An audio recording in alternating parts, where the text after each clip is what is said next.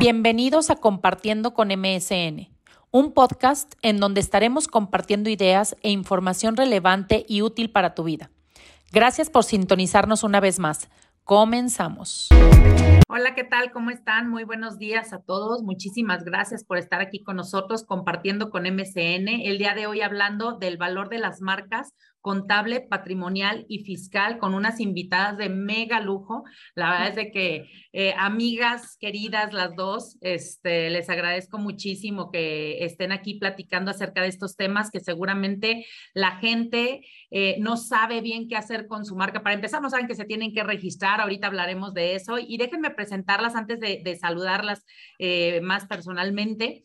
Eh, y vamos a, tener, para que sepan quiénes nos están acompañando, la maestra Olivia Vázquez de la Rocha, de eh, socio fundador y director de la, de la firma OBR Vázquez y Beltrán Consultores SC, con sede en Culiacán, consultor y asesor empresarial, protección patrimonial, asesoría fiscal en temas internacionales, manuales de controles internos, políticas contables, laborales y registros de marcas y patentes, asesor fiscal en compañías en México, Estados Unidos, eh, maestría en impuestos en el Instituto de Especialización para Ejecutivos de Guadalajara y pues bueno, fue expresidente del Consejo Directivo del, del Colegio de Contadores Públicos de Culiacán del 2018 al 2019. Bienvenida, Olivia.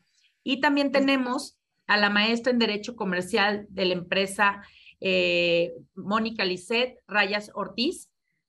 Ella es eh, socia actualmente de Business Geek, cofundadora de Business Geek, director legal administrativo de operaciones de propiedad intelectual, de corporativo, RP y ventas. Eh, estuvo trabajando también en el SAE como dictaminador jurídico de expedientes y atención de autoridades Dentro de su formación tiene una maestría en psicoterapia psicoanalítica y un curso contencioso administrativo, un diplomado en sueldos y salarios y ella nos está acompañando también junto con Olivia para hablar el día de hoy acerca de este tema tan importante. Bienvenida, Moni. Pues, ¿cómo estás, Olivia? Gracias, muy buenos días. Este, gracias, este, Carla, por el espacio y a Moni este, también por la confianza, porque precisamente celebrando el décimo aniversario de MSN, coincidimos ahí en ese espacio de networking y bueno, de ahí surgió esto que vamos a desarrollar en esta hora. Gracias. Muchas gracias. ¿Cómo estás, Moni? Muy bien, gracias, gracias Carla. Hola Olivia otra vez, fue un gusto haberte conocido con toda esa trayectoria que, que traes, que ya leyó Carla. Este, y pues sí, ahora sí que fue el tema de las marcas lo que nos unió, ¿no? Platicando nos encontramos, le dije que yo registro marcas, soy abogada corporativa y que en la agencia de innovación pues damos ese servicio, ¿no? Eh, para justamente acompañar una marca desde su inicio hasta su fin. Y pues bueno, me, eh, está la sorpresa de que es fiscalista. Y yo creo que eso es como súper importante mencionarlo, de que no todos los fiscalistas conocen de marcas. Correcto, sí, y, justamente yo escuchándolas, ¿verdad? Ahí de Metiche, este, justamente les dije, oigan, pues a ver, se necesita, es indispensable que la gente sepa esto y sobre todo yo creo y quiero empezar este, este diálogo que vamos a estar teniendo sobre todo eh, que nos expliques un poquito primero, Moni, el tema de por qué una marca, qué una marca, por qué tengo que registrar mi marca, cuántas personas no hay. Y yo quiero, antes de que empieces a platicar, les quiero platicar algo que me pasó en lo personal y que muchos saben. Nosotros tenemos una cuenta de TikTok.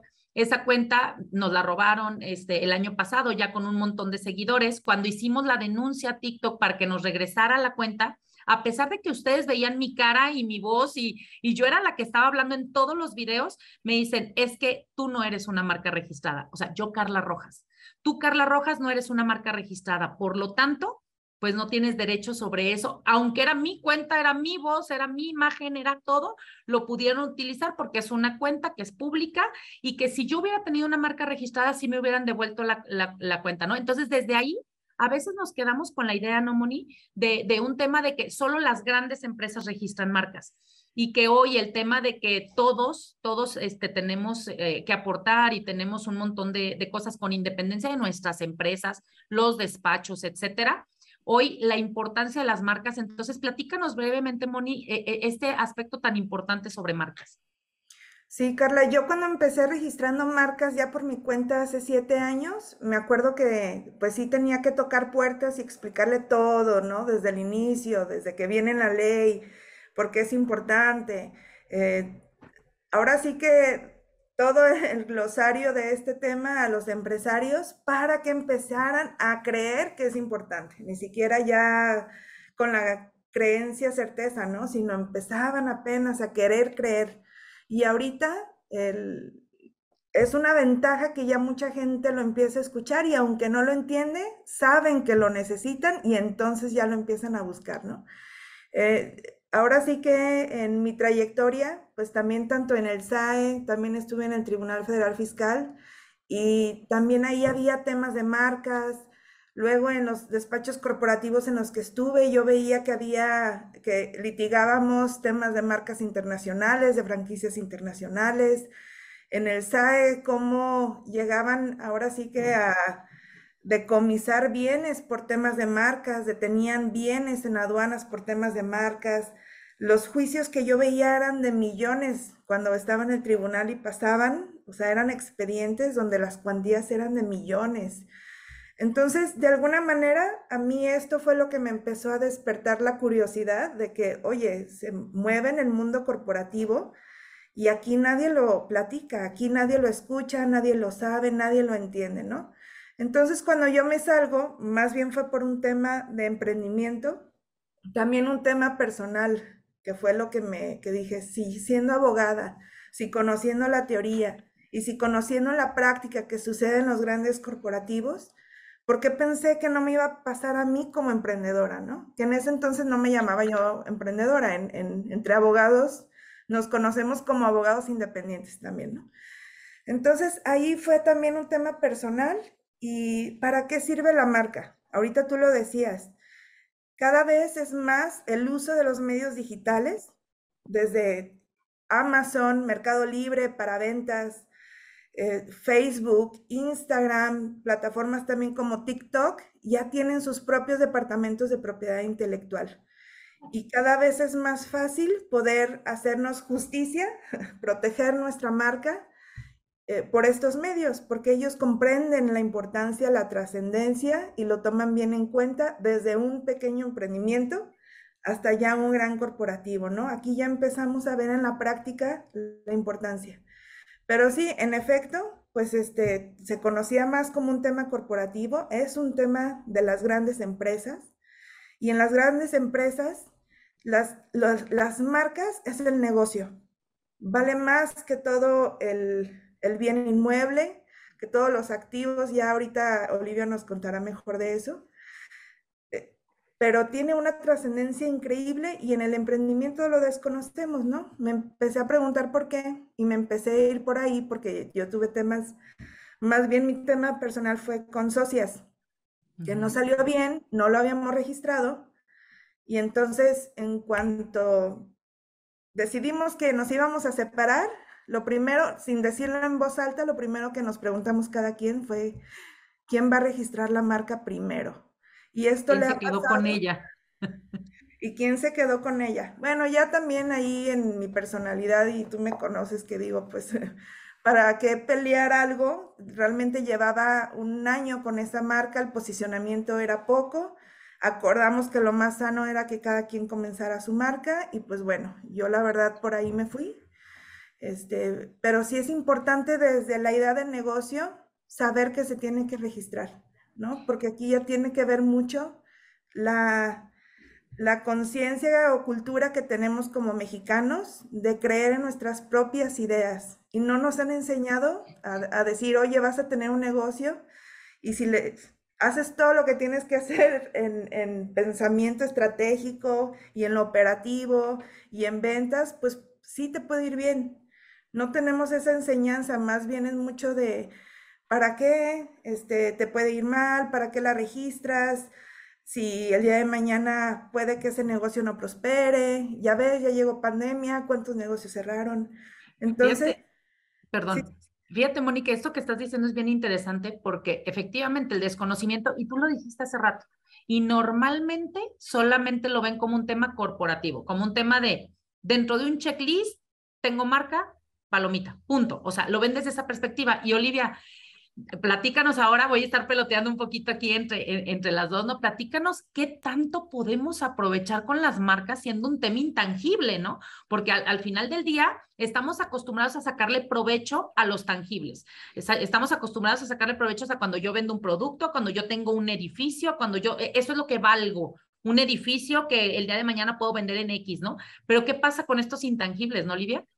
Sí, claro que sí. Mira, Moni, uh, parte del clic que hicimos fue precisamente porque al ella comentarme, ¿sabes qué? Es que yo asesoro a emprendedores o a, compañías ya establecidas con lo referente al desarrollo de su marca y la importancia de posicionarla.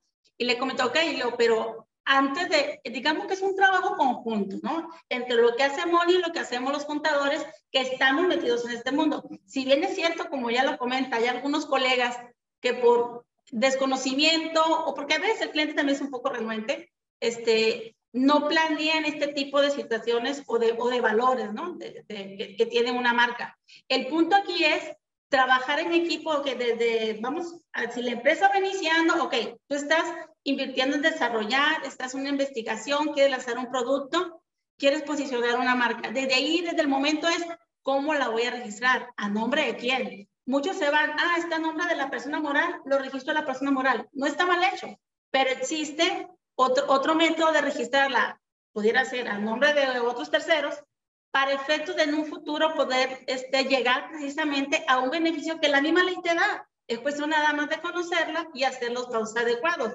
Ahí donde yo le comentaba a Moni, mira, tenemos que trabajar en equipo con ustedes que son los desarrolladores de, y los asesores en cuanto al posicionamiento de la marca en el ámbito corporativo, en el ámbito comercial, junto con los contadores y los asesores legales, precisamente para partir de ahí, Carla, de, de, a nombre de quién la voy a registrar y cuáles son las reglas de uso también de la misma. Créeme que en esos pequeños detalles contractuales desde el inicio es donde tú ya en un futuro vas a darle ese soporte legal también para que la marca sea más fuerte. Sí, porque efectivamente, como lo comenta Moni, te da, eh, ahora con todo el comercio electrónico, obviamente, y todo lo que ya se comentó previo, pues evidentemente es un intangible, la misma NIF 08 de las normas este, financieras te lo permiten, las normas internacionales, la C38, la NIF NIF 38 internacional, también te habla de los intangibles y es ahí donde es importante que también los contadores volteemos a ver esa rama, porque es una rama especialidad, trabajar en equipo con los que desarrollan con el empresario la parte corporativa, trabajar en el equipo con el abogado corporativo, que es el que nos va a ayudar con los puntos finos de los contratos previos al registro de la marca y durante la implementación en los estados financieros de la empresa. Esa es la parte que tenemos que trabajar de la mano en beneficio, ahora sí, de todos, ¿no? Tanto de la empresa como la parte patrimonial este, de, los, de los accionistas en este caso, o incluso de las personas físicas, ¿no? Porque el tema de los intangibles es algo, como dice Moni, maravilloso, del que te enamoras una vez que entras a los mismos, pero sí, digo, en mi, en mi, en mi caso, que soy contador público, digo, yo soy muy amante, Carly, tú lo sabes, zapatero a tus zapatos. Yo ahorita que leíste el currículum de, implementación de controles de este, temas laborales es porque estoy en una alianza contigo, ¿no? Ay, Carla, este, este cliente ocupamos, hay que desarrollarlo, ¿no? Y hacemos el vínculo. Igual en ese sentido con Moni, Moni, este, este cliente en, en, crecimiento, ¿qué podemos hacer para que posicione la marca, ¿no? Y ahí entramos en un trabajo en equipo. Y creo que este es el objetivo de la práctica que tuviste muy bien a convocarnos, porque es la idea, ¿no? De que nos quede claro de que como contribuyentes, como emprendedores, tenemos el derecho a desarrollar sí la marca, pero también ese debido registro, pues para tener un beneficio a futuro, como bien lo menciona la ley los beneficios económicos futuros. Ese, ese término, créeme que es clave en el, al momento de evaluar una marca. Ahorita regreso contigo, Olivia. Eh, nada más quiero ir con Moni en, un, eh, y para que lo vayas masticando en los beneficios fiscales de ella, pero, pero primero, este, quisiera, de acuerdo a lo que están hablando, que nos abundaras un poquito más, Moni, sobre el tema de, es muy común que digamos marcas, empresa, pero marcas también puede ser una persona, marcas también puede ser, digo, cualquier cosa. Y aquí lo que yo quisiera que nos explicaras un poquito es, ¿hasta dónde trasciendo? ¿Por qué, ¿Por qué Carla Rojas se tiene que registrar como marca? Por ejemplo, poniéndole el ejemplo, ¿no? Y por qué también MCN se tiene que registrar como marca. Y la complejidad o no, porque la gente a veces cree que esto es tan complejo que no se mete en eso. O sea, cree que es así como eh, eh, todo un proceso y todo un estudio. No digo que no lo sea. Lo que, lo que digo es, no es tan complicado registrar una marca, no es tan caro registrar una marca como la gente creería, ¿no? Mucha gente cree que son cuestiones millonarias y por eso cree que es para los grandes corporativos. Y yo lo que quiero que nos aterrices un poquito, Moni, es esas dos cosas, ¿no? Que cualquiera puede registrar una marca, es una pregunta, cualquier persona, cualquier empresa, cualquier situación, o este, y, también más bien eh, el proceso y los costos en qué se, en qué se basan, ¿no? Ok, Carla, mira, desde lo práctico. Aquí en México, una marca, registrar una marca, el, el servicio completo puede llegar a costar desde 7 mil pesos hasta 15 mil, 20 mil pesos, ¿no? Sí, se hace de forma este, adecuada, tranquila, relajada en el, en el trámite. Ya si nos empezamos a meter a juicios, pues bueno, ya ese es otro tema. Ahora, eh, ya una vez registrada, ¿para qué te sirve? Para distinguirte en el mercado.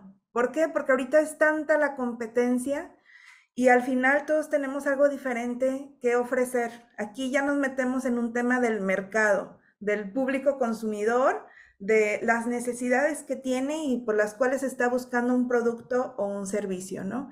Y, el, y hoy en día las marcas personales, em, con todo el tema de generación de contenido que estamos ahora sí viviendo desde que, desde que nos despertamos hasta que nos dormimos, pues es bien importante que estas personas que siguen generadores de contenido, eh, nosotros los podamos como asesores visualizar más allá de, ay, mira, es una persona que está generando contenido, decir, esa es una marca que se está posicionando, que está entregando un contenido de valor y que también se puede ver como un producto, además de un servicio al comunicar ese contenido. Entonces, eso se puede registrar, ¿no? Cuando más allá de la persona se visualiza eso que se entrega porque alguien lo está buscando, ya le podemos poner ahí un signo distintivo, cualquiera, el que sea, siempre y cuando esté entre los límites legales para poderlo registrar, y entonces pueden ser marcas. ¿No? Este, me acuerdo mucho de tu caso y, por ejemplo, tú, ¿no? Que vas para hacer figura Ya me vas a echar la pedrada de te lo dije. No, no, no, Dímelo, dímelo, dímelo. Y, y, que, y que todo México se entere. No, no, no, no, no. A, a, lo que voy es que tú vas para figura pública, si no es que ya lo eres, o sea, con los millones que ya tenías en TikTok y los miles de seguidores que sigues teniendo en Instagram, en Facebook, alguien como tú ya está generando ese contenido de valor. O sea, ¿por qué te siguen? Porque estás dando algo. Ya desde, y, es gratis, ¿no? Lo que, ese contenido que das que ya no sirve, ya es, eso es un servicio o eso es un producto. Entonces ya se puede considerar como una marca porque alguien lo está buscando. Entonces vamos desde lo más práctico a lo más eh, en, en cuanto el tema de los costos. También pues en el proceso hay que cuidar que se pueda registrar, ¿no? Decías cualquiera, pues sí, cualquiera, pero no cualquier marca, no cualquier nombre es registrable. Y yo ponía un ejemplo de es bien diferente a que yo le puse Paquita a mi perra porque vi una serie y me acordé de Paquita, a decir yo le puse así al negocio porque se me antojó un día, es bien diferente las reglas. O sea, nos metemos en las reglas del mercado y pues sí, no lo sabemos todos como empresarios, pero nos podemos asesorar, ¿no? Y si ya alguien que nos está diciendo no le puedes poner cualquier nombre a tu negocio, pues más vale la pena escuchar, ¿no? A qué se refieren. Y entonces, más allá de un tema de gusto, pensar a la marca como una herramienta jurídica, corporativa, fiscal, de mercado, o sea, es una figura jurídica impresionante que nos ayuda desde que está la idea de negocio, conforme se va desarrollando la empresa, hasta ser el corporativo, hasta que la empresa se multiplica o muere, ahora sí el fin que le queramos dar, ¿no? Porque es increíble cómo una marca, si bien puede representar y tener un significado profundo, ¿no? Como dependiendo del contenido, lo que se quiera comercializar, al final también es un bien jurídico mueble, intangible y tiene sus propias reglas en el mercado y en la ley. Entonces, si conocemos esta trascendencia, no, o sea, lo fiscal se vuelve, ahora sí aquí agarra su potencia, ¿no? Fíjate que de esto, y la carrilla fue porque hace, no recuerdo, Moni, cuatro o cinco años, ya es, ya es un montón, Moni y, y Monse, su socia, me decían, necesitas registrarte tú como marca, tú Carla Rojas como marca, ¿no? Y yo decía, ay, no inventes, volvemos a esto, ¿no? Yo decía, ¿cómo crees? O sea, se me hacía muy presuntuoso yo registrarme como una marca y decir, no inventes, me hubiera ayudado si me hubiera registrado y le hubiera hecho caso a Moni para haber recuperado mi cuenta de TikTok, ¿verdad? Ahí está parte del tema de, uno de los beneficios de registrarnos, porque entonces de alguna manera pues ahora sí, lo que yo genero como contenido, como bien dice, no nada más en videos y en, y en audios y demás, hasta lo que escribo, pues ya estaría de alguna manera y lo voy a poner entre comillas con una marca registrada, ¿no? Y, y en función de esto, Olivia, ahora sí, platícanos un poquito sobre el tema de, de, de, cómo los beneficios fiscales de utilizar una marca, porque también ese es otro problema. Muchos tienen marcas, nomás las tienen pero no las potencializan, no las utilizan de manera adecuada, no las utilizan, y no quiero poner la palabra estrategia, porque luego tenemos muy vinculada la palabra estrategia a un tema malo, ¿eh? O a un tema de evadir, o a un tema, no, no, no. Por eso no, no utilizo la palabra estrategia, pero de una manera en donde tú monetices esa marca. ¿Cómo es esto, Olivia? Es correcto. Fíjate, Carla, que eh, como te dices, lejos de una estrategia es planeación. Y la planeación surge desde el momento en cómo la voy a registrar. Obviamente es todo un marco legal, estás combinando ley de comercio, leyes civiles, mercantil, obviamente lo que es código fiscal, la ley de propiedad intelectual. Entonces, en este conjunto de, leyes, pues agarra los artículos que le competen para tal o cual tema, al grado de que cuando tú ya registras la marca, haces uso, de ella, ya sea que es, tengas contrato de uso de la marca, desde ahí ya generas regalías y es un ingreso que tú estás obteniendo. Obviamente cumpliendo con los requisitos de ley, despedir el comprobante respectivo, el IVA que corresponde y la, y, la persona que hace el pago pues tiene su deducción por el, por el tema de regalías y el que la otorga pues obviamente un ingreso pues al otorgar ese derecho de uso de la marca, ¿no? De ahí pues es un ingreso adicional adicional que tú le generas independientemente del giro que, que estés desarrollando.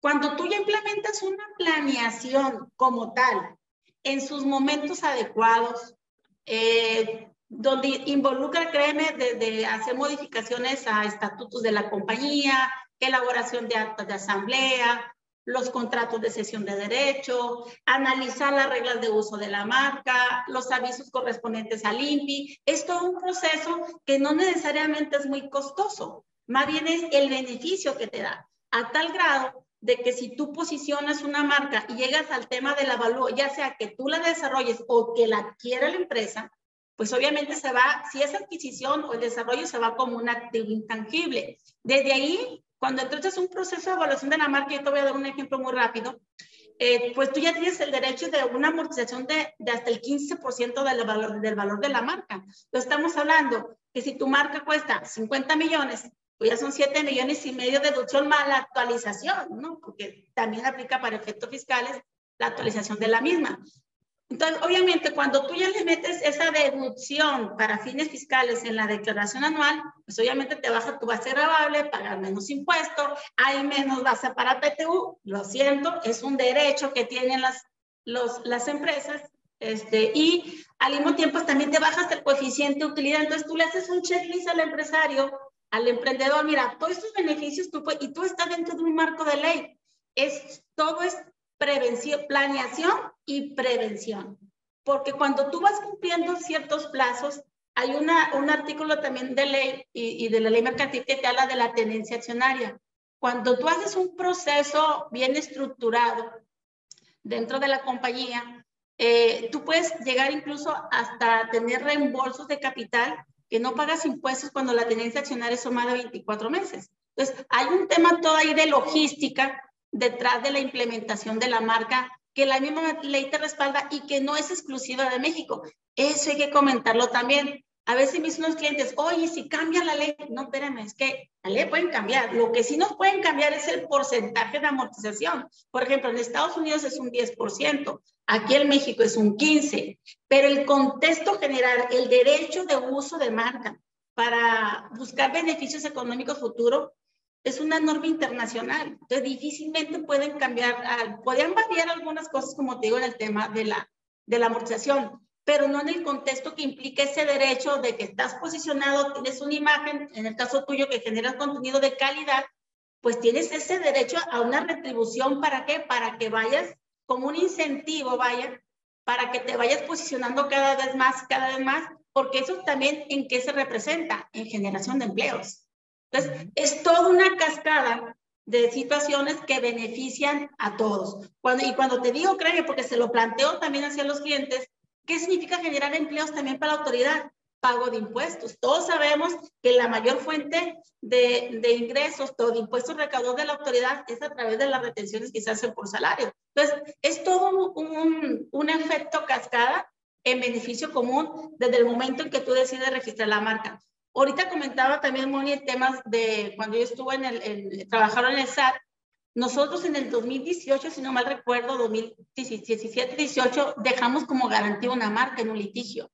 Y mira que fue un pleito porque el auditor no me le quería aceptar. Digo, digo fundamentan el rechazo. No, que la tienes que volver a evaluar. Y mi cliente, ¿está segura? Sí, evaluamos la marca por segunda ocasión, porque es parte del, del requisito.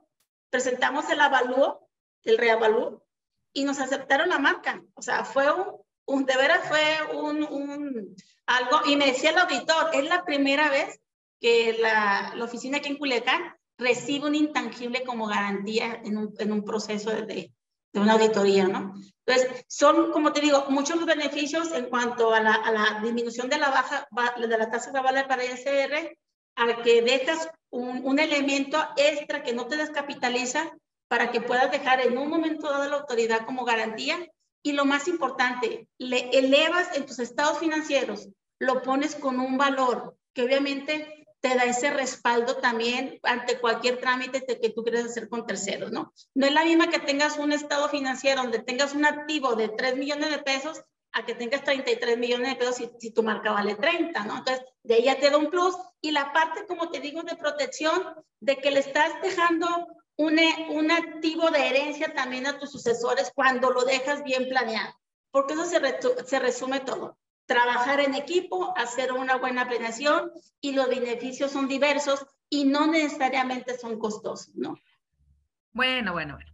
Suena muy padre. Sin embargo, no es tan fácil. O sea, quiero, quiero destacar que sí, tiene muchísimos beneficios, pero que también es cierto que hay que hacerse de un equipo si es que queremos hacer esto. O sea, eh, eh, y lo quiero recalcar porque muchas veces agarramos las cosas, y ustedes lo saben que soy muy dada a, esto, ¿no? El decir, eh, queremos agarrar recetas de cocina, ¿no? Y decirle, funciona a mi compadre, yo lo hago, a él se lo hicieron una estrategia, yo la hago como Dios me dio a entender, el contador, y perdona a los que me estén escuchando, no es por tirarles, pero el contador medio se adapta y se pone a leer y medio lo hace, eh, buscan a alguien que medio les registre la marca porque era un amigo corporativista que, que le hace la marca y resulta que cuando llegan los encontronazos de que te hiciste deducible, de que si el avalúo, de que si todo esto, no pasó la, la, la prueba, ¿no?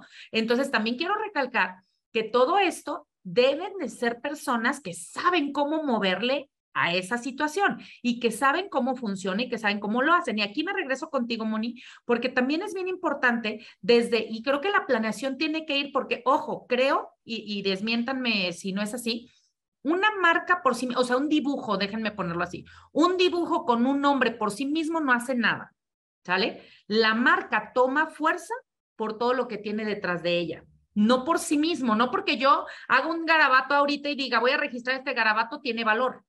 No lo tiene. Para que tenga valor tiene que haber una serie de situaciones detrás de ella y justamente parte de, más bien es al revés. Yo ya tengo esto a lo que le voy a poner un garabato y un nombre que sea lo que yo registre, ¿no? O sea, creo que, creo que es en, otro sentido el tema de la marca y no como lo vemos normalmente, porque aunque yo la tenga registrada, si un valuador me dice que vale cero pesos, pues vale cero pesos, no por tenerla registrada va a valer, ¿no? Creo que es un conjunto de cosas. Y la planeación, Moni, ¿desde dónde empezaría? Me imagino que desde hasta el diseño de la, de la marca, ¿no? O sea, y de todas estas cosas, el registro y también saber en dónde se registra, porque, y digo, nosotros ahorita que estamos este, ya con el tema de los registros de MPK, MCN, MSK eh, eh, y demás, y el personal y todos los demás registros que se tengan que hacer, no, no me puedes registrar en todo lo que yo quiera. Entonces, también sacarle el valor depende de en qué nodo lo registres. ¿Nos explicas un poquito sobre eso? Este, sí, Carla. Mira, ahora sí que en el INPI se manejan clases, ¿no? Categorías. Dependiendo lo que tú estés haciendo en tu empresa, los productos y servicios que se comercialicen, voy de nuevo a esa parte. El modelo de negocios que se esté formando o que ya esté formado o que se esté visualizando en esa visión del empresario, desde ahí ya podemos empezar a planear.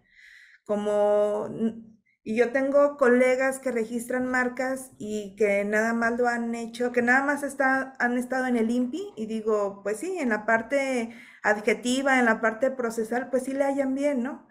Pero en la otra parte que rodea al tema de la marca, que es enorme, desde esta visión del negocio, desde la planeación también comercial, de marketing, en la parte corporativa de lo que está sucediendo entre las relaciones de los mismos socios, que también hay que tomar en cuenta. Esta visión a futuro también, o, al presente, si ya están en esa situación de sacarle provecho a la parte fiscal, todo eso se tiene que tomar en cuenta desde que asesoramos para registrar una marca, ¿no?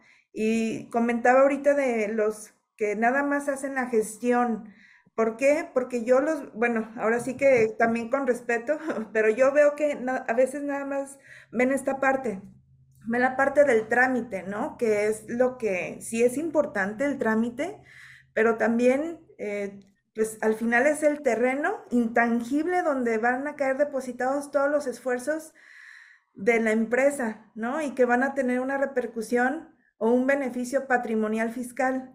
Entonces, digo, yo si pudiera y tuviera el recurso, me asesoraba conmigo misma y con Olivia, ¿no? o sea, ¿por qué? tienen? Sí, porque pues no es lo mismo que no se vea nada más como un trámite, un trámite que cualquiera lo puede hacer. Nosotros no vendemos trámites, no nos pagan por hacer la gestión y llenar las cosas en la computadora o ir al INPI, que es en el INPI donde se hace este trámite. ¿No? Pero a nosotros nos pagan por un asesoramiento y una planeación que va detrás, ¿no? Y que ve todas estas aristas que por la especialidad pues lo sabemos y la práctica. Pero bueno, esto se registra en el INPI, cualquiera lo puede hacer, es más, cualquiera puede ya en Google poner ahí citas INPI, sacar su propia cita virtual, ahí te van asesorando en el trámite. Y aquí entra un, un tema pues que que qué bueno que se dé cada vez más esta difusión del registro de la marca. Obviamente al INPI como autoridad también le conviene que la gente intente registrar por sí solo las marcas porque son trámites que se pagan. Aquí, ojo, no es un trámite de buena fe. Quiere decir que la autoridad va a evaluar si va a otorgar esta marca o no y hace eh, tanto examen de forma que sí, en efecto, que esté llenada bien la solicitud, que es lo que cualquiera en el trámite cuida, pero la parte del fondo, ¿no? Que a lo mejor es ahí ya el pequeño detalle, lo que hace la diferencia entre toda la estrategia, la planeación y de cómo va a quedar registrado ese terreno intangible, pues nada más hacer el trámite para cumplir con un requisito más. Y fíjate que, digo, tenemos muchos años siendo amigas y, este, y compartiendo y haciendo este, planeaciones juntas para los clientes en mejora de ellos. Y creo que justamente y perfilándonos hacia el cierre de, esta plática, eh, creo que, que, que eso es lo que tenemos que valorar, ¿no? Que al final del día, no todo, o sea, porque tú lo decías hace rato, Olivia, nosotros hemos hecho planeaciones para bajar PTU por un tema de marca, ¿no? Y entonces es un tema que dices, ¿qué tiene que ver lo laboral con lo fiscal y con una marca? Todo, todo. O sea, creo que es justamente el tema en donde tenemos que empezar a abrir mucho más nuestro panorama, a hacer cosas distintas a lo que se ha hecho toda la vida, a que desgraciadamente en México estamos acostumbrados a andar las empresas, echarlas a andar, nomás ahí como se puede, sin una planeación de fondo y que creo que nunca es un, mal momento para hacerlo. Y sobre todo, y me gustaría, Olivia, que nos des tus últimos como comentarios respecto a los beneficios que este, que, eh, en lo particular este, esta, esta situación pueden obtener este, los empresarios por hacerlo, porque en ocasiones vemos todo como un gasto y no como una inversión y no como un beneficio que puede ser a futuro. Y en ocasiones dicen, no, pues como dice, decía Moni, pues pongo a mi sobrino que le haya bien a la computadora y se mete y me registra. Al cabo, cualquiera puede hacerlo. Y decíamos, oye, sí, pero a la hora de que el evaluador lo haga, a la hora de que no funcionó de nada, ¿no? Entonces, platícanos en, a manera de cierre, este, de manera general, los puntos que tú creas más importantes resaltar. Sí, mira, Carla, ahorita y, recordé un, caso en específico. Me dicen en una empresa, oiga, es que esto, usted lo que usted quiere hacer con la marca este, va a ser que nos pague menos PTU, lo está haciendo con esa intención. Le dije, no, espérame, es un derecho que tienen los, los, los contribuyentes. ¿sí? Es como cuando la empresa en la que tú trabajas invierte una maquinaria para que tú tengas una fuente de empleo. Esa inversión tiene derecho eh, tu patrón a una, a una deducción de inversiones, a un porcentaje. Lo mismo es con esa marca que posicione que la gente voltee a ver. Créeme que hasta eso le tiene que explicar a veces a los trabajadores porque trabajas en equipo con, con alguien cercano, ¿no? Entonces, como te digo, aquí es un tema de que es un derecho que tiene la empresa, sí nos ayuda a bajar la base variable para el ISR y pues bueno, por ende implica, obviamente al hacer menor la base, conforme a cómo está la, la determinación de la PTU, pues implica también que el porcentaje distribuido pues sea, sea menor, ¿verdad? Y te baja obviamente el coeficiente de utilidad cuando eres una persona moral.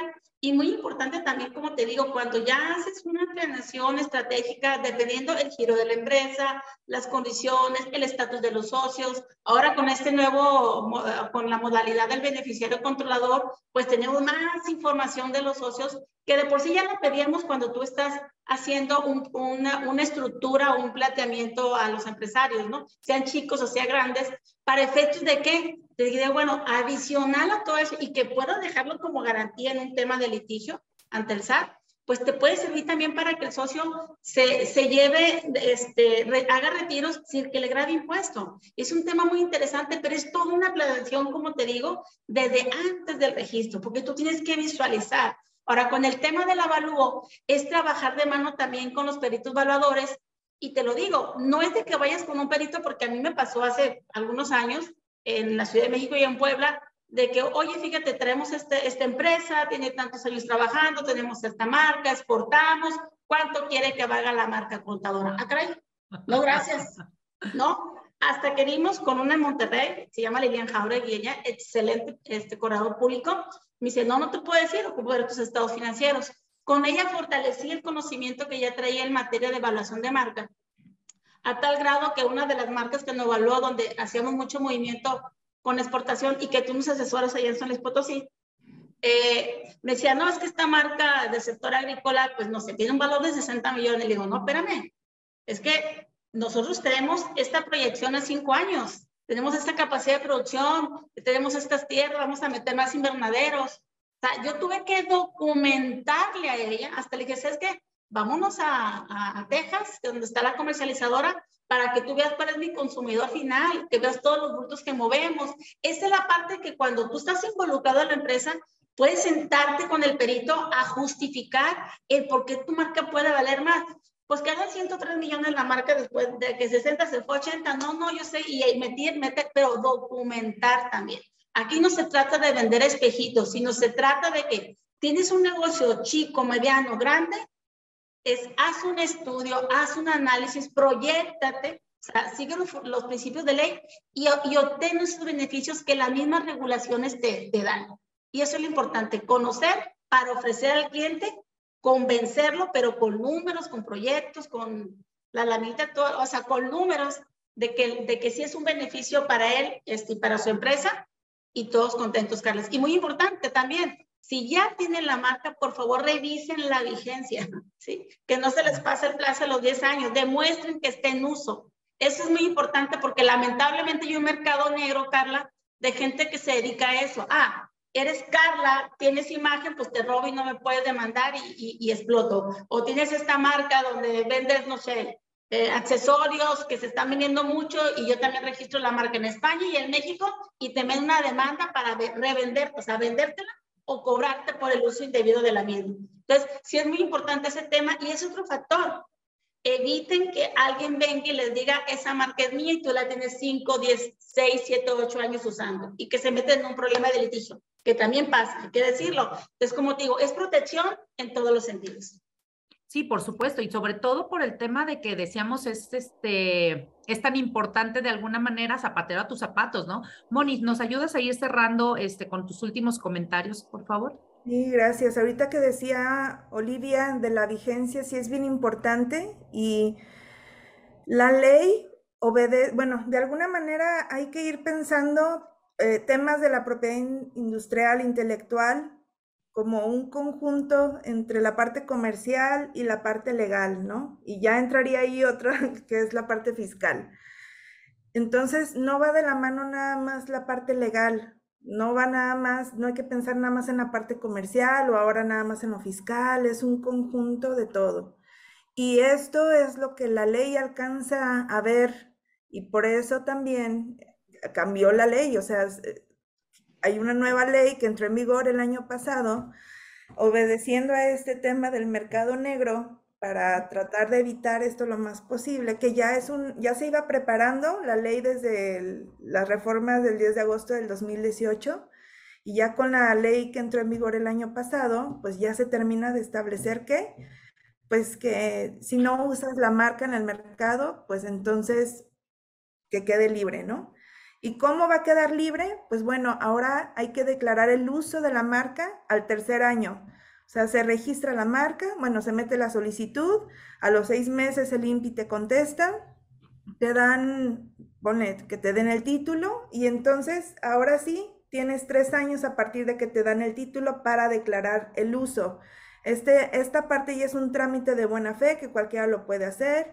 Son mil pesos aproximados de derechos, más honorarios si se quiere ayuda, pero hay que hacerlo porque si no queda liberada la marca. Este es un candado que mucha gente dice, ay, pero ¿por qué? Si ya pagué la marca, que no, que no duraba 10 años, o sea, ¿por qué ahora otro trámite? Nada más quieren sacar dinero.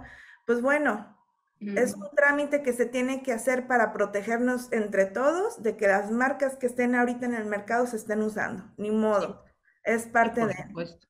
Digo, no nos gusta, pero hay que estar al pendiente de esas cosas, ¿no? Tenemos una pregunta de, Celia. Dice, nosotros tenemos registrada la marca, la tiene registrada la persona física y le factura el uso de la marca a la persona moral. La deducción por la evaluación de la marca es para la persona física, ¿no? Ok, mira, depende mucho los términos del contrato, pero en, en esencia sí, sería la, deducción para la persona física que es el que tiene el derecho de, de la marca. Tú le, a través de un contrato de licencia de uso, dices, como su nombre le indica, le de los usos de derecho, pero la marca es mía, yo soy la propietaria, yo persona física, ¿no? Sí, te tengo todos los derechos de propiedad. Cuando ya tú la cedes a un tercero, pues digo que es muy importante el tema de la planeación. Este, sí es muy importante poner temas de confidencialidad este, de la, dentro de, los, de las cláusulas del contrato y el tema del manejo de la publicidad y propaganda también es muy importante dejarlo bien definido por un tema de deducción también del que está haciendo uso de la marca. En este caso, la evaluación, te digo, si se hace una redacción muy completa, muy correcta para que no quede problema, claro que puede ser deducible más para la persona física más si ella la paga, ¿no? Sí, claro, muchas gracias. Y tenemos una pregunta que Silvia nos está pidiendo. Adelante, Silvia, prender tu micrófono. Eh, muchas gracias. ¿Me escuchó? Sí. Bien. Eh, perdón que no abra mi cámara, eh, pero no tiene esta máquina. Olivia, una pregunta concreta. Tú, en estos momentos hay empresas que a lo largo de su vida desarrollaron una marca y a lo mejor la, desarrollaron sin que exista evidencia documental del valor, simplemente fue creciendo, fue creciendo y, y, y si en estos momentos se hace un avalúo y resulta que esa marca alcanza un monto importante cuyo valor no puedes comprobar más que a través del, del propio avalúo que se hace, ¿se vale su deducción fiscal? Porque la desarrollaste internamente. Silvia, es que esa es la función del perito evaluador. Él te pide información financiera, obviamente te va a pedir, oye, ¿qué activos tienes? Cómo, porque aquí lo importante es demostrar que existe, que existe, o sea, que existe la compañía, ¿no? El tema de demostrar, obviamente sí te pide fotos de las instalaciones, de que tú demuestres que la marca va acorde al giro que tú, que tú estás desarrollando, pero el perito evaluador, ¿qué te va a pedir? Demostrar que existe la empresa, para evitar obviamente temas de simulación, de que le mandes fotos de que ese logo va en una caja, está a la entrada de tu oficina, tienes automóviles que están en tu coche, el uniforme del personal. Esa es la manera de demostrar que la marca existe, que tienes una página web, que tienes redes sociales. Ahora todo eso viene a darnos un soporte para decir, mira, la, marca existe. ¿Y, ¿Y, qué te pide? La información financiera, porque de los peritos, los corredores tienen, los peritos evaluadores tienen un manual de cómo evaluar la marca. Entonces, si tú dando la información que te da el perito, ese documento que te emite del, del, título de valor es el que a ti te da, obviamente es el que ponemos en los estados financieros, ¿no? Con toda confianza y sin ningún temor alguno, ¿no? Pero aquí es muy importante que te coordines con el perito, con el perito evaluador. Pero entonces parto del hecho de que, de que el solo hecho que cuente con el avalúo de la marca al que le asignaron un valor ya comprobado con todo el esquema que me platicaste, ¿se vale la deducción fiscal? Es que esa, cuando tú desarrollas la marca, ¿sí? Este, o la quieres, el avalúo es el que te da, el, el que te define el valor. Incluso la, eh, dentro de los postulados de evaluación de las normas de información financiera, vienen los parámetros y te dicen que el avalúo, el valor del avalúo es el que vas a registrar en contabilidad. Correcto. Nada más con, con, la especificación muy clara de que, de que hay marcas que se compran y marcas que se desarrollan, se desarrollan cuyo valor es difícil en cierta medida decir cuánto pagaste por ella, nada, la desarrollé y te compruebo a través de todo lo que tú me indicaste, ¿no? Así es, es correcto. correcto. Pero aquí créeme que lo importante, lo que más se fija el perito es que existe la, que existe la empresa y que existe la marca. Que tú puedas correcto. demostrar que si es tu logo, que está en la factura, o sea, es una serie de documentación interna que créeme que quizás tú creas que no la tienes, pero cuando ya te sientas con el perito o, o con el equipo de nosotros como asesores externos, te empezamos a hacer una serie de preguntas de control interno y mira, sí tienes cómo demostrarlo. Quizás te falte ese proceso, pero sí, te, te, aseguro, si la marca existe, de que lo tienes, lo tienes. Eso es garantía. Pues nada más de, de, de sentarnos a, a, a buscarlo y que el perito haga su parte, ¿no?